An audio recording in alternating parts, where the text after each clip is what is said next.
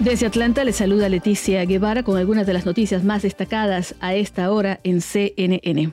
La campaña de Donald Trump dijo el jueves que se avecinan más acciones legales en Pensilvania y Nevada y predijo que el titular republicano saldría victorioso en Estados Unidos tan pronto como el viernes por la noche, informó la agencia Reuters. El jefe de campaña de Trump, Bill Stepien, dijo a periodistas en una conferencia telefónica que Trump estaba vivo y coleando con respecto a la carrera presidencial, mientras que el asesor de campaña Jason Miller dijo que esperaba acciones legales en Pensilvania para garantizar la visibilidad de las boletas ante que se han contado en ese estado.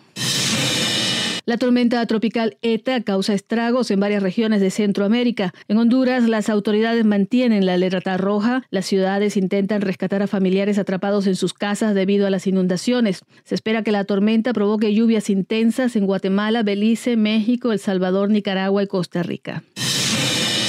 Pacientes con cáncer en estados que expandieron cobertura de Medicaid podrían tener menor riesgo de muerte. Los pacientes con formas comunes de cáncer en los estados que expandieron la cobertura del Medicaid bajo la Ley de Protección al Paciente y Cuidado de la Salud Asequible tenían un riesgo menor de muerte en comparación con los pacientes en estados sin expansión, esto según un nuevo estudio. Tras la expansión del Medicaid, la mortalidad disminuyó significativamente en los estados que implementaron esta medida, pero no en los estados en los que lo la implementaron escribió el equipo de investigación dirigido por la doctora Miranda Lamb, profesora asistente de oncología de radiación en la Escuela de Medicina de Harvard, en el análisis publicado el jueves en la revista llama New Work Open. Les invitamos a escuchar el podcast Coronavirus, Realidad versus Ficción con el doctor Hermel Huerta, oncólogo y especialista en salud pública. Son segmentos informativos diarios que le ayudarán a entender mejor este virus. Recuerde que puede escucharlo en su plataforma de podcast favorita. Desde Atlanta les informó Leticia Guevara. Sigan conectados y bien informados a través de cnne.com.